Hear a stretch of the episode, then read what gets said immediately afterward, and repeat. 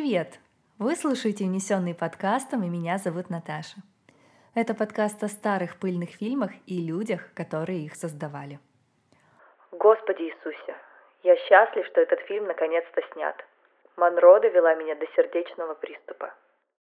Эти слова сказал Кларк Гейбл в последний день съемок фильма «Неприкаянные». На следующий день он получил инфаркт миокарда и умер через 11 дней.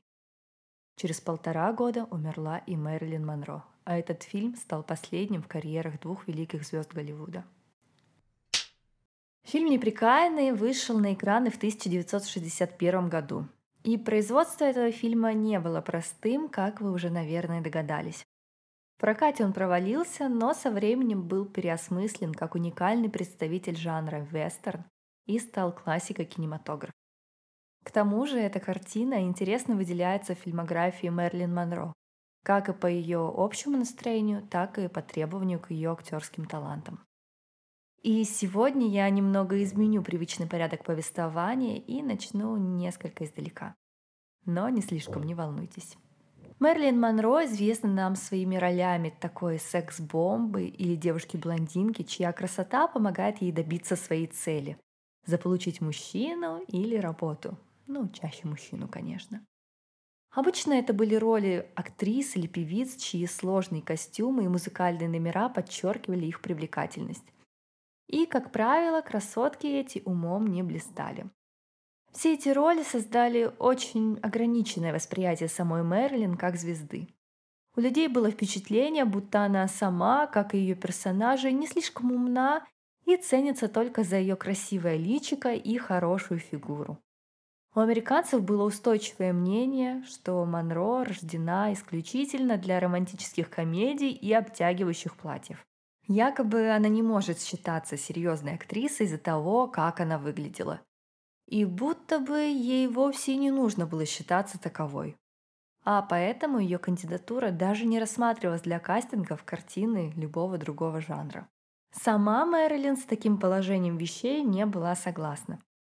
Она не хотела всю жизнь играть сексуальных блондиночек, и ее можно понять. Ей хотелось быть задействованной в более серьезном проекте. В своих мемуарах актер Илай Уоллок вспоминал, как однажды прогуливался с Мерлин по Нью-Йорку.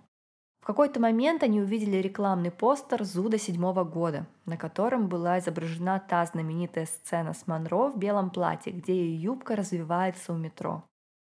Она вздохнула. «Видишь это? Это единственное, что они от меня хотят в фильмах. Я сказала в студии «20 век Фокс», что хочу сыграть роль Грушеньки в экранизации «Братьев Карамазовых» Достоевского. Они все рассмеялись, но никто из них не читал книгу. Я зову их «19 век Фокс». Но в Голливуде никто не стремился давать Мерлин шанса делать то, что она хочет. Поэтому в 1954 году она покинула Лос-Анджелес и перебралась в Нью-Йорк. Там Монро стала брать уроки актерского мастерства Ли Страсберга, где узнала о так называемом методе. В его основе лежит знаменитая система Станиславского. И, казалось бы, вот он, золотой билет в серьезные актрисы, но нет. Монро хотелось впечатлить своего учителя и звездных однокурсников, среди которых был уже упомянутый Илай Уоллок, но в итоге была слишком напугана, чтобы играть на публику, и большую часть времени в классе наблюдала за остальными. Хотя сам Страсберг искренне верил в талант Мерлин и был уверен в ее потенциале, а поэтому начал обучать ее в индивидуальном порядке на дому. Эта привилегия была доступна только самым лучшим его ученикам. Пресса очень внимательно следила за амбициями Монро. Они волновались о том, как обучение методу повлияет на ее образ на экране. Я серьезно. В 1956 году даже вышла книга, которая называлась «Испортит ли актерская игра Мерлин Монро?». Просто представьте, что публика следила бы за каждым вашим шагом настолько пристально. Так что, когда Мерлин вернулась в Голливуд со своим первым фильмом после актерского класса, всем было жутко любопытно, что же там будет. Или в Голливуш, как написано в моем сценарии. Была только маленькая проблема в том, что роли, которые предлагала студия Монро, были прежними. Все те же глупенькие блондинки. Хотя разница в актерской игре все же была заметна даже в таких ограниченных ролях. Лоуренс Оливье, который снял и заодно снялся в главной роли в фильме «Принц и танцовщица» 1957 года, вспоминал, что метод, который он очень уважал в случае с Мерлин, просто бесполезен. Так что он не считал нужным в своей картине показывать хоть какие-то актерские таланты Монро. В своих мемуарах он открыто называл ее моделью, но не актрисой. Единственным способом для Мерлин сделать новый во всех смыслах фильм был отказ от того, что ей предлагает студия. И тут очень кстати пришелся третий муж Монро, Артур Миллер. Миллер был известным американским драматургом, автором таких пьес, как «Все мои сыновья», «Суровое испытание», «Вид с моста», «Смерть камевояжера», за который он получил Пулитцеровскую премию, и многих других. Идеальный вариант для того, чтобы перезапустить свою карьеру в более серьезном ключе. Вы не находите? В 1957 году Миллер написал рассказ для журнала Esquire, который был вдохновлен его короткой поездкой в Рино, штат Невада. А этот город был в то время чем-то вроде остановки для быстрых и беспроблемных разводов. Такая вот противоположность Вегаса.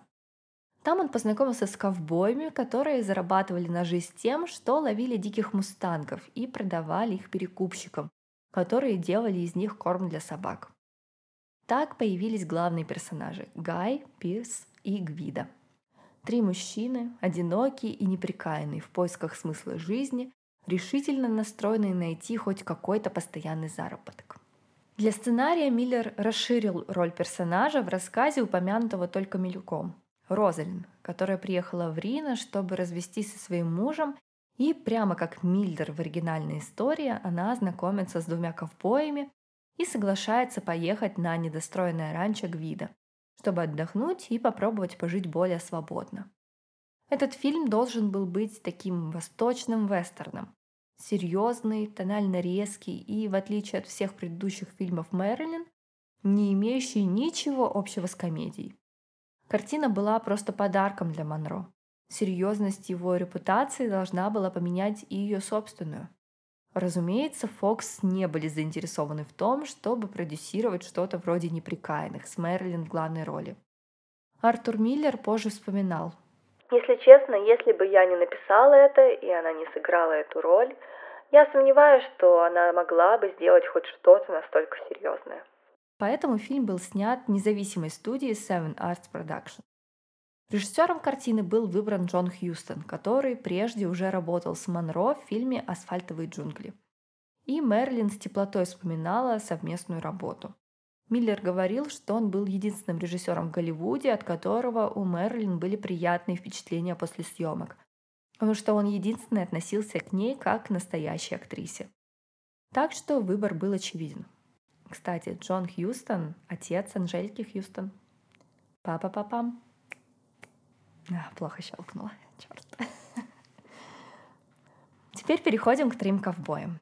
Роль Гая исполнил Кларк Гейбл. Вы можете его знать по роли Ретта Батлера в «Унесенных ветром». Гейбл был детским крашем Мэрилина. Она даже говорила, что представляла его своим отцом, когда ей было 7 лет, ведь своего настоящего отца она не знала. Ладно, тогда странный краш получается какой-то, но вы поняли. И Кларк очень любезно обращался с Мэрилин, и это очень мило, я считаю. Правда, это не помешало ему потом говорить о том, что она довела его до сердечного приступа. Роль Гвида сыграл Илай Уоллок, которого я сегодня уже упоминала несколько раз, приятель Мерлин по актерским курсам. И, наконец, роль Пирса исполнил Монтгомери Клифт один из главных красавчиков Голливуда и рьяный приверженец актерского метода. Можно считать, что это был независимый фильм с топовыми звездами того времени в главных ролях. Клифт позже говорил, что он будто проходил прослушивание перед богами и богинями актерского искусства, имея в виду звездный состав картины. И поскольку персонаж Розалин не был главным в рассказе, черты характера для этой роли были придуманы для фильма. Иными словами, персонаж был прописан под Мерлин и имел много общего с ней самой. Розалин, как и сама Монро и многие другие ее персонажи, артистка, в данном случае танцовщица. Но в «Неприкаянных» нет ни одного сценического, так скажем, момента. Мы не видим Розалин на сцене, в гримерке перед шоу или на репетиции. Она постоянно ходит в джинсах и рубашках, а не в блестящих сценических костюмах, подчеркивающих формы. Нам известно о том, какую жизнь она вела раньше, но становится очевидно, что эта жизнь остается в прошлом. В фильме даже есть сцена, где Розалин показывает Гвида, как они с Гаем изменили его раньше. Внутри шкафчика висят фотографии Розалин, точнее, фотографии Мерлин. Это знаменитые снимки, которые точно знакомы всем. Зайдя в комнату, Розалин закрывает дверцу, но Гвида открывает ее снова, чтобы посмотреть на снимки. Тогда Розалин снова закрывает дверцу и говорит, что их повесил Гай для шутки. Сцена повторяется еще раз, и Розалин закрывает дверцу, настаивая, что это все осталось в прошлом и что они ничего не значат. Она больше не та доступная женщина, что была раньше. Именно это Розалин обозначает, запрещая Гвида смотреть на снимки. И чем дальше писался сценарий, тем сильнее Розалин становится отражением Мерлин – Некоторые реплики Миллер даже написал из их личных бесед. Например, слова Гая о том, что Розалин самая грустная девушка, которую он встречал, это настоящий диалог, который однажды случился между Монро и Миллером. Вот представьте, делитесь вы самым сокровенным с человеком, а потом обнаруживаете это в сценарии фильма. Еще Мэрилин казалось, что некоторые сцены были написаны Миллером только чтобы выбесить ее – к тому же Артур Миллер будто бы не слишком верил в актерские таланты своей жены. Вот, например, Розалин из рассказа, образованная женщина с восточного побережья, в фильме превратилась в девушку, которая бросила школу. Будто Миллер не верил, что Мерлин достаточно талантлива или, если хотите, умна, чтобы сыграть женщину с хорошим образованием. Но все же Миллер в этом фильме наконец-то отвергает идею секс-бомбы и создает сложного персонажа, который не является исключительно объектом для преследования мужчины. Если раньше в фильме «Автобусная остановка» Монро буквально ловит с помощью лассо, здесь у нее появляется шанс помешать жестокой ловле и связыванию мустанга, прекрасного создания, которое должно быть свободным. И сама Розалин в фильме дает отпор мужчинам, которые пытаются за ней приударить, она отказывает Гвида несколько раз, и пусть позже и поддается Гаю, их отношения развиваются на ее условиях. Но сегодня, если кто и вспоминает о неприкаянных, то, как правило, в контексте их ужасного производства. По мере написания сценария и, собственно, из-за сценария самого, у Монро и Миллера было все больше разногласий, и уже на ранних этапах производства они разъехались по разным номерам отеля. Миллер тогда стал сближаться с Инги Марат, фотографом из Австрии, которая работала на съемках фильма, делая закадровые снимки. После развода с Мэрилин Артур и Инги поженились и прожили вместе до смерти Инги в 2002 году. Мэрилин вспоминала. Когда я вышла замуж за Миллера, я фантазировала, что смогу избавиться от Мерлин Монро через этот фильм. И вот я нашла себя, делающую ровно то же самое, что и всегда в «Неприкаянных». Я просто не смогла выдержать еще. Производство осложнялось еще и тем, что Миллер и Хьюстон порой переписывали некоторые сцены, вплоть до ночи перед их съемками, что вряд ли нравилось актерам. В частности, Мерлин Монро. Это выбивало ее из равновесия. С ней на съемках присутствовала Пола Страсберг, педагог по актерскому мастерству, и жена Ли Страсберга. Вместе с Мерлин она часами работала над отдельными сценами. И помимо этого Пола оказывала и эмоциональную поддержку Монро. Она находилась в таком стрессе, что не могла спать, а поэтому принимала снотворное, из-за которого с трудом просыпалась по утрам. И была сонной и раздражительной в первую пару часов работы. Помимо этого у Мерлин был хронический эндометриоз, который особо остро вспыхнул в Рино. Она страдала от сильных болей, из-за чего иногда не приходила на съемки. Но даже если и приходила, то постоянно опаздывала минимум на час. Но это было обычным делом для Мерлин. И, разумеется, все участники съемок были ужасно недовольны этими постоянными опозданиями. У Монгомери Клифта также были проблемы с алкоголем и прочими препаратами, так что его состояние вызывало беспокойство у съемочной группы. И с ним Миллер тоже обошелся не слишком великодушно. Например, в одной сцене Пирс, персонаж Клифта, говорит «О, нет, нет, нет, мое лицо в порядке, все зажило, прямо как новенькое». Дело в том, что в 1956 году Монтгомери попал в серьезную автомобильную аварию, в результате которой у него были сломаны нос и челюсть, а одна скула оказалась парализована. Эти травмы серьезно изменили внешний облик лифта. Именно после этой аварии он и пристрастился к алкоголю и болеутоляющим препаратам. Пока Монтгомери готовился к роли Пирса, он работал на Родео в Покателло, где получил ссадину на носу. И его персонаж в фильме получил ровно такую же травму. Символично получилось. А 59-летний Кларк Гейбл настаивал на том, чтобы выполнять большинство своих трюков. Его даже протащили по земле в пустыне грузовиком почти 120 метров. Джон Хьюстон после смерти Гейбла сказал, что никогда бы не позволил ему выполнять более опасные трюки с мустангами. Но как бы уже поздновато было. А Клифту тяжело приходилось на съемках сцен с поимкой лошадей. Во время первых дублей ему забыли дать перчатки, и он до крови содрал руки веревкой, укращая лошадь в кадре. И, кстати, во время съемок в Неваде стояла почти 40-градусная жара, будто всего остального было мало. Еще Гейбл был настолько впечатлен актерской игрой Монтгомери Клифта, что приходил посмотреть на его работу даже в дни, когда его не вызывали на съемки. И сейчас зачастую считается, что именно в «Неприкаянных» мы видим лучшую актерскую игру самого Гейбла. Но не только вредные привычки Монро и Клифта вызывали раздражение у съемочной группы. Об этом почему-то мало говорят, но режиссер Джон Хьюстон тоже порой приходил на съемки пьяным, но куда больше продюсеров волновало его пристрастие к азартным играм.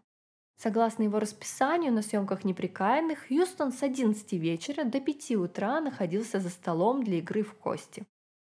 Неудивительно, что он тоже постоянно опаздывал и порой засыпал прямо на съемках сцен, а когда просыпался, не понимал, что же конкретно они сейчас снимают.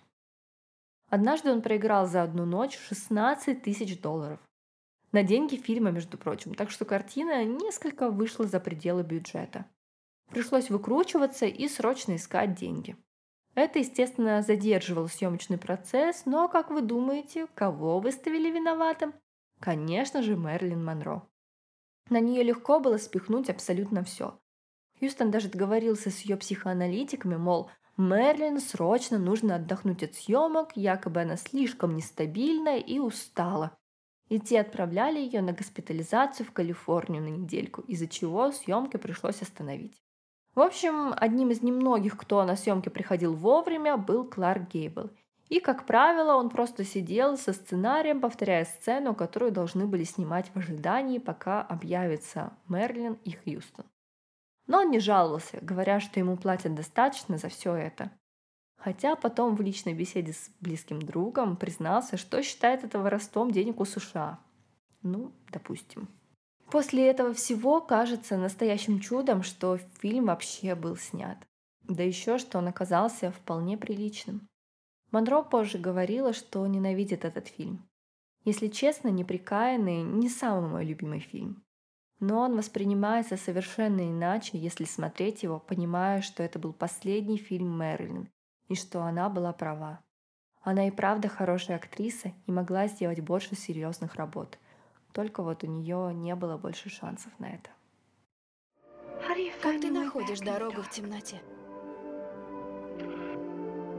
Я еду прямо на звезду перед нами. Дорога прямо под ней. Она ведет нас домой. Это самые последние слова, которые говорят Мерлин Монро и Кларк Гейбл с экрана. И, мне кажется, в этом что-то есть. Такое вот кино. Это был унесенный подкастом. Спасибо, что прослушали этот выпуск до конца. Подписывайтесь, чтобы не пропустить новые, нескучные истории о классическом Голливуде. Если вам понравилось, поставьте, пожалуйста, лайк, оценку, напишите комментарий о подкасте, подпишитесь. Это очень поможет нам развиваться и будет мотивировать продолжать в том же духе. А еще я буду признательна, если вы расскажете о подкасте в своих соцсетях, ну или просто поделитесь со своими друзьями и близкими. Подписывайтесь на наш телеграм-канал, ссылка есть в описании. Там вы найдете фотоматериалы к выпуску. Совсем скоро услышимся снова. Пока!